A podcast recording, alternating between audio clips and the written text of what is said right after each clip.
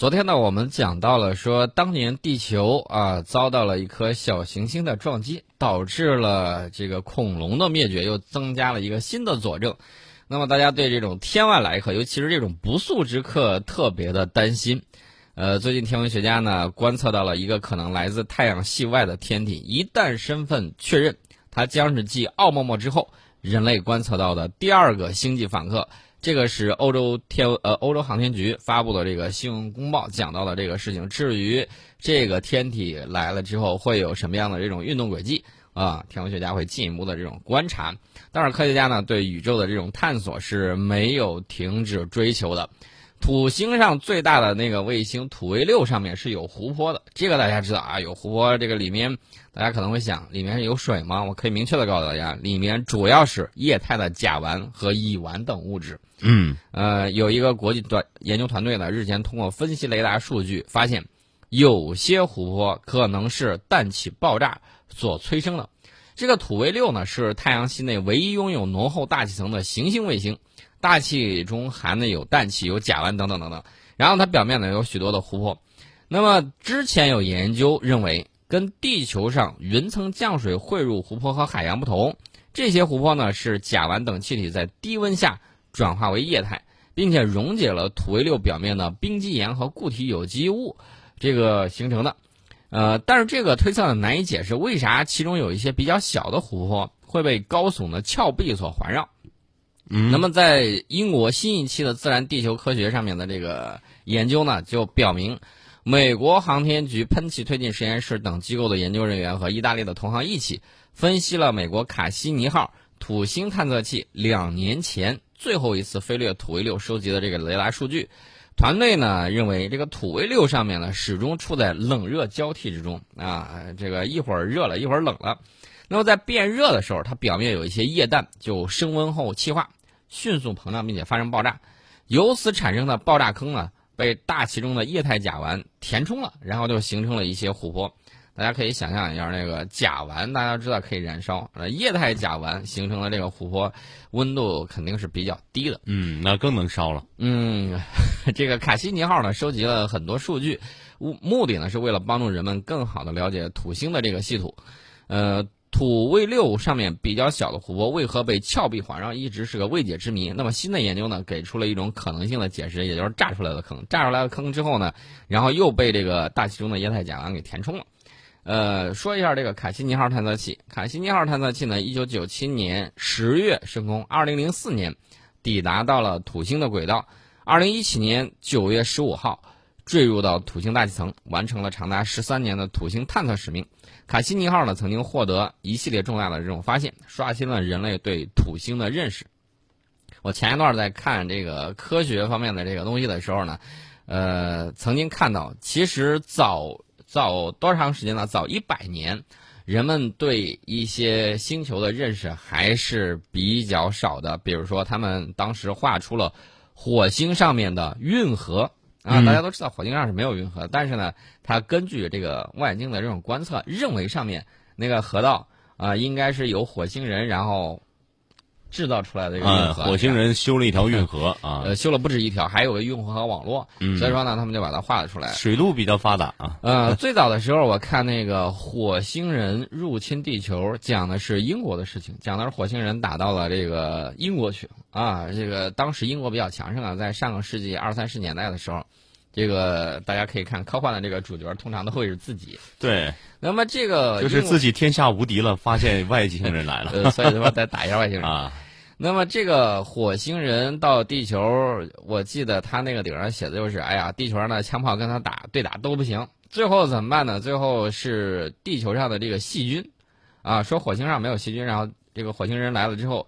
在吃了很多地球人之后，啊，然后呢被这个细菌给打败了，啊，地球人得到了这个解放。啊，这个价值观有问题。你我们地球人是有多脏？不是，他说火星上没细菌，然后地球上有，这是这个科幻小说自圆其说的。但后来呢，大家也发现火星上压根儿就没有什么人工运河，对吧？对。呃，这是才一百年的时间，我们对这个太阳系，对其他整个就是周围的这个宇宙。这个认知呢，这个信息是在急剧爆炸，尤其是借助于航天科技的这种发展，呃大量的这种新的这种认知，在改变以往人们的这种观念。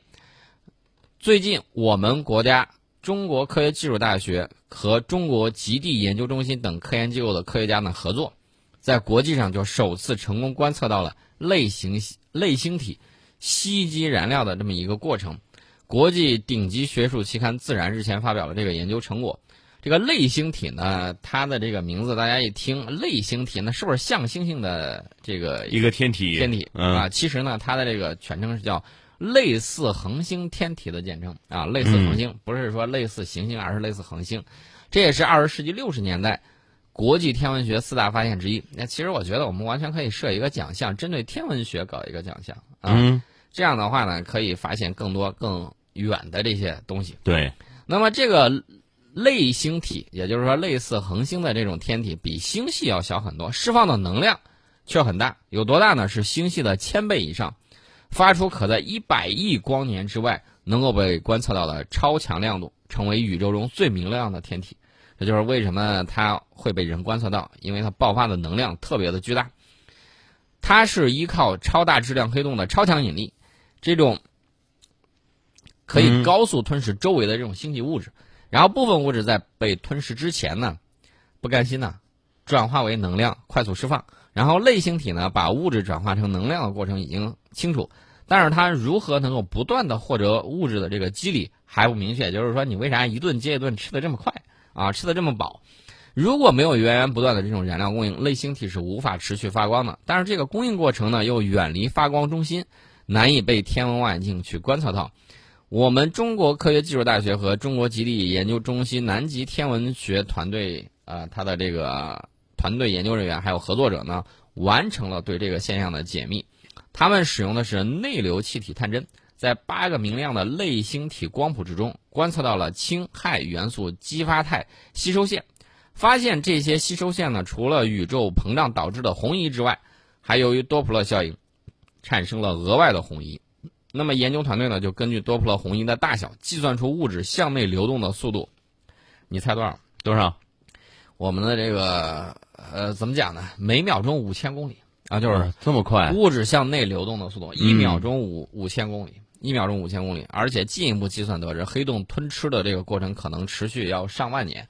在此期间，类星体可以获得源源不断的燃料供应，并且持续闪耀。这是为什么特别亮的原因。即便它远在。一百亿光年之外，不是一百光年啊，是一百亿光年，嗯啊，仍然能够被我们观测到，这是这个原因。当然了，光走一百亿年的时候，大家也知道，一百亿年前、一百亿年之后是什么样子，它其实早都已经发生了巨大的这种变化。呃，那么我们说到这儿的时候呢，大家可能会说，遥远太空离我们还是特别远啊。但是我要告诉大家，有近的，跟我们关系比较密切的，我们自主研发的北斗快速辅助定位系统。现在用户已经突破了三个亿，那么我们自主研发的这种北斗快速辅助定位系统呢，已经填补了我们国内移动通信领域卫星导航辅助定位技术的空白。呃，这是我们从这个二零一九年科技工作会议上了解到的这个消息。除了这个之外呢，我们还有什么样的这个东西呢？最近一段科技方面的这个东西，我觉得爆发的还是比较多的，比如说这个。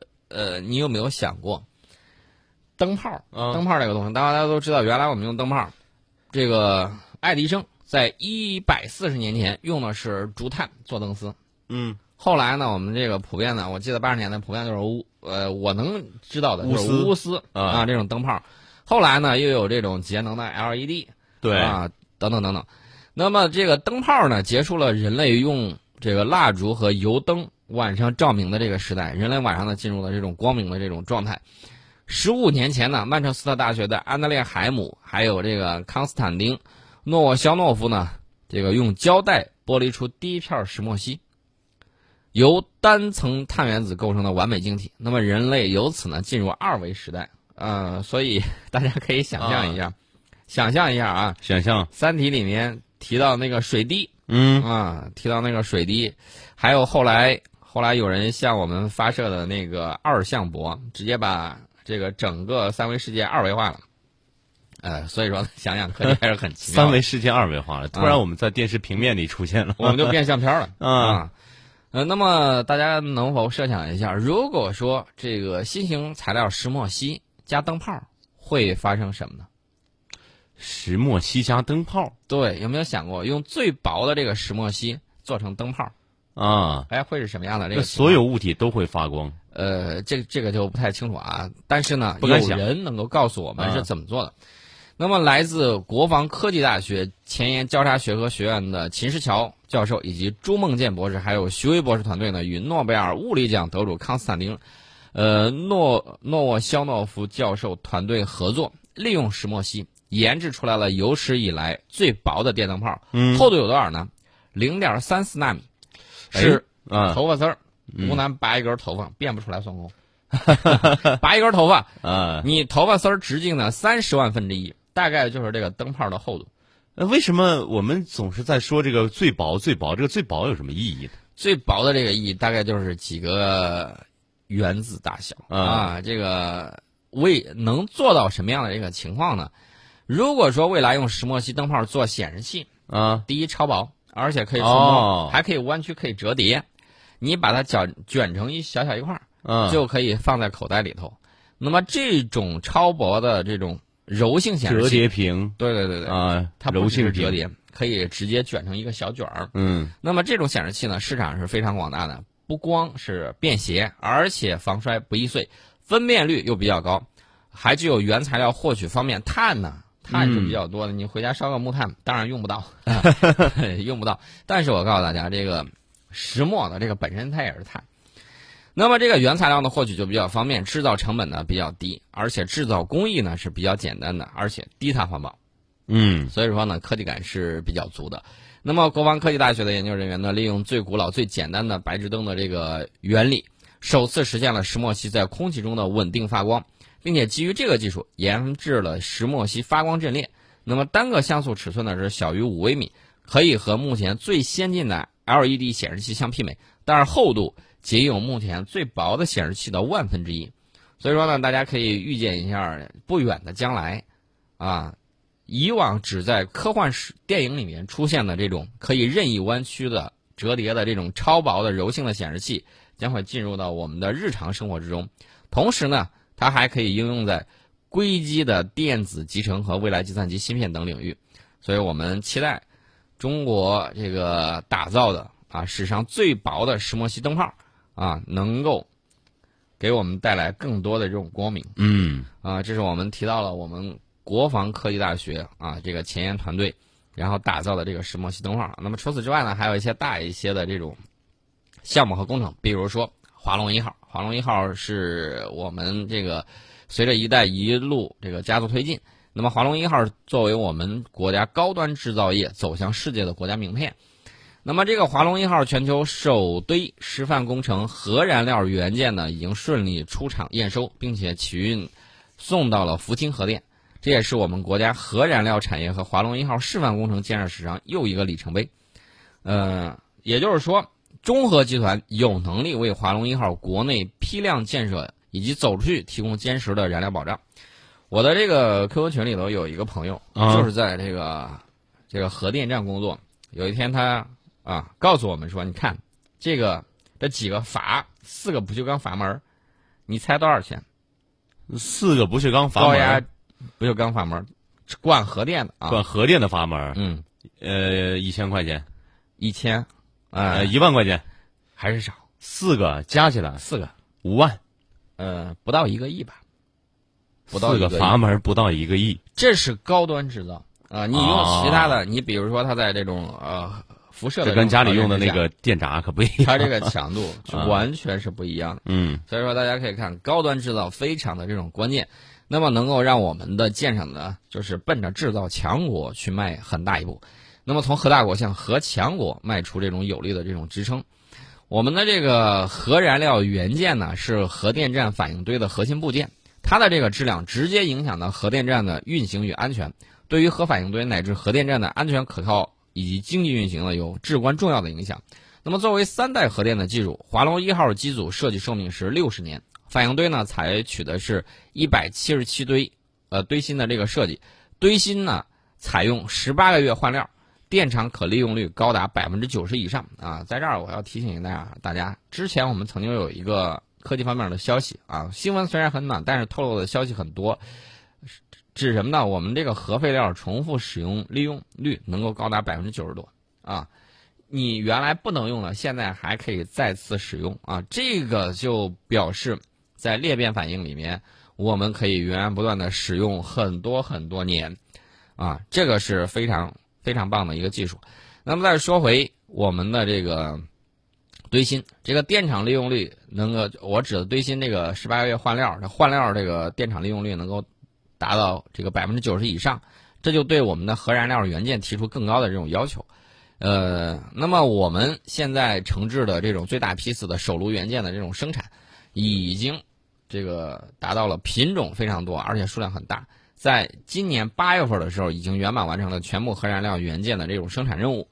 呃，除了这个之外呢，这个大家要知道，光去去验收的这个部门以及局委，还有这些这个科研单位以及企业都有哪些？我给大家说一下，大家一听就知道：如雷贯耳，国防科工局、四川省委、宜宾市市委、市政府、中核集团、中国原子能、中国核电。核动力院、核电工程、福清核电、中核运行、漳州能源、中核北方，啊，川渝联络部，这个 CST、中国铁路成都局、中核建中等单位，啊，专家代表去出席这个出厂验收及启运的这个仪式。大家都知道，这个东西是备受瞩目的，所以说呢，这个东西很关键。呃，那么除了这个之外呢，我们在通信领域还有新的这种实验啊，实现了。这种三百公里双场量子密钥的这个分发，至于这个是什么样的情况，这个呢还要提到中国科学技术大学，跟刚才我们提到这个国防科技科学技术大学不一样啊，这个是在合肥，那个呢是在长沙。那么我们这个说到这个量子通信，不得不就要提到我们的这个潘建伟教授。那么我们待会儿呢在广告之后跟大家继续聊我们科技的这种发展。嗯。